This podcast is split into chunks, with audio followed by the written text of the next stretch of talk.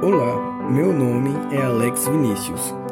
No episódio de hoje, farei a leitura do depoimento de Gena Yuksievich, jornalista. Ele tinha 12 anos de idade quando a guerra invadiu sua vida.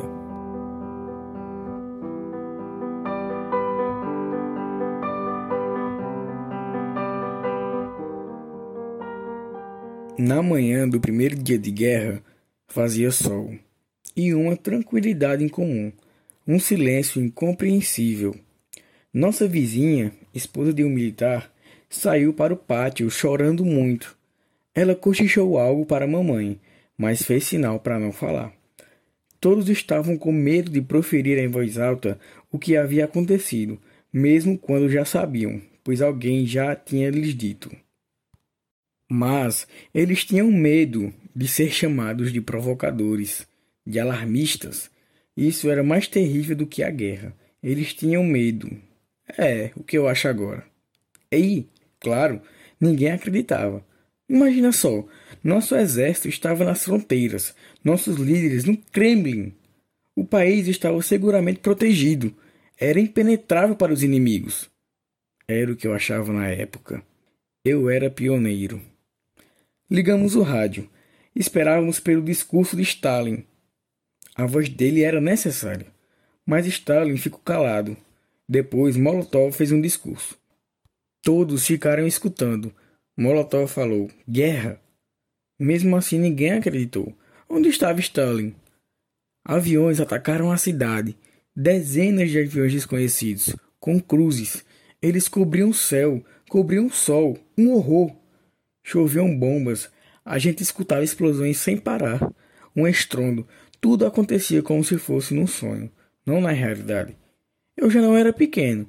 Lembro dos meus sentimentos, do meu medo, que se espalhava por todo o meu corpo, por todas as palavras, pelos pensamentos.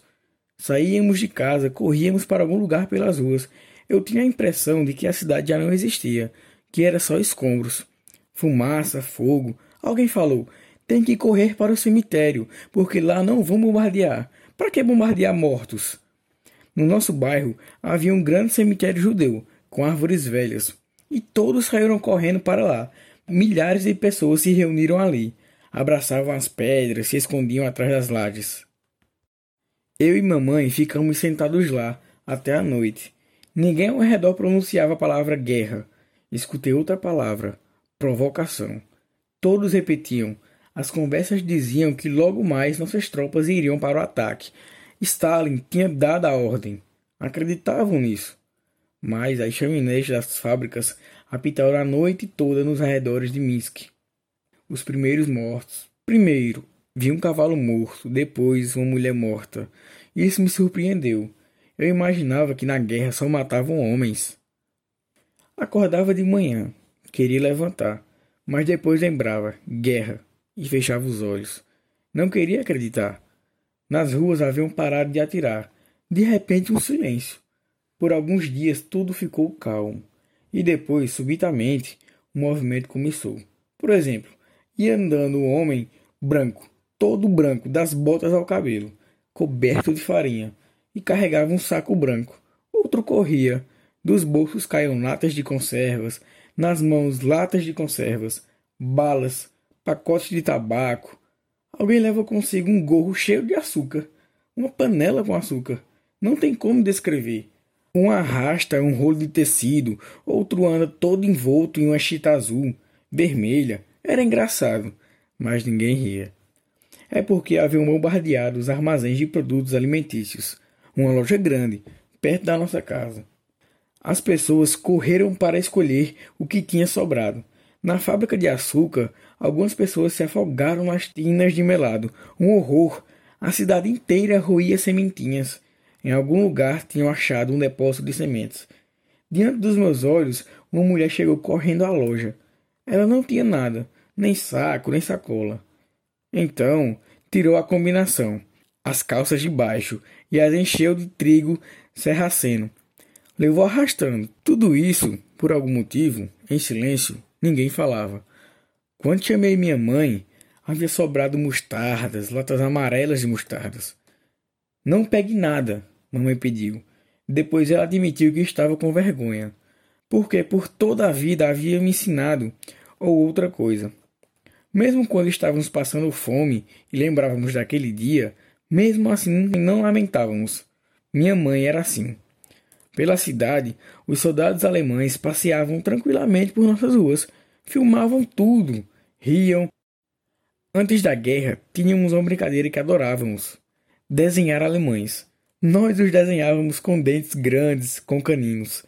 E eles estavam andando ali, jovens, bonitos, com belas granadas enfiadas nos canos das botas existentes.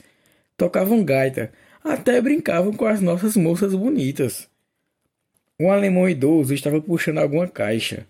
A caixa era pesada. Ele me chamou e fez um sinal. Me ajude, dizia.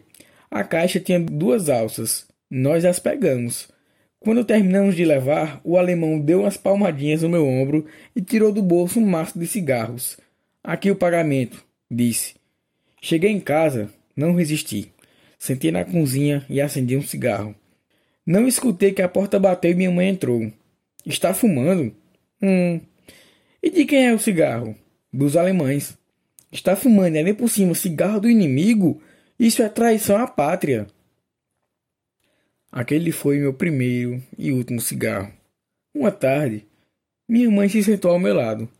Não suporto que eles estejam aqui. Você está me entendendo? Ela queria lutar. Desde os primeiros dias, decidimos procurar os clandestinos. Não tínhamos dúvidas de que existiam. Não duvidamos nem por um minuto. Eu te amo mais do que todo mundo, disse mamãe. Mas você me entende? Vai me perdoar se acontecer algo conosco? Fiquei encantado pela minha mãe e a partir dali escutava sem questionar. E isso depois me marcou para toda a vida. Este depoimento é parte do livro As Últimas Testemunhas, de Svetlana Alexievich, lançado pela Companhia das Letras em 2018.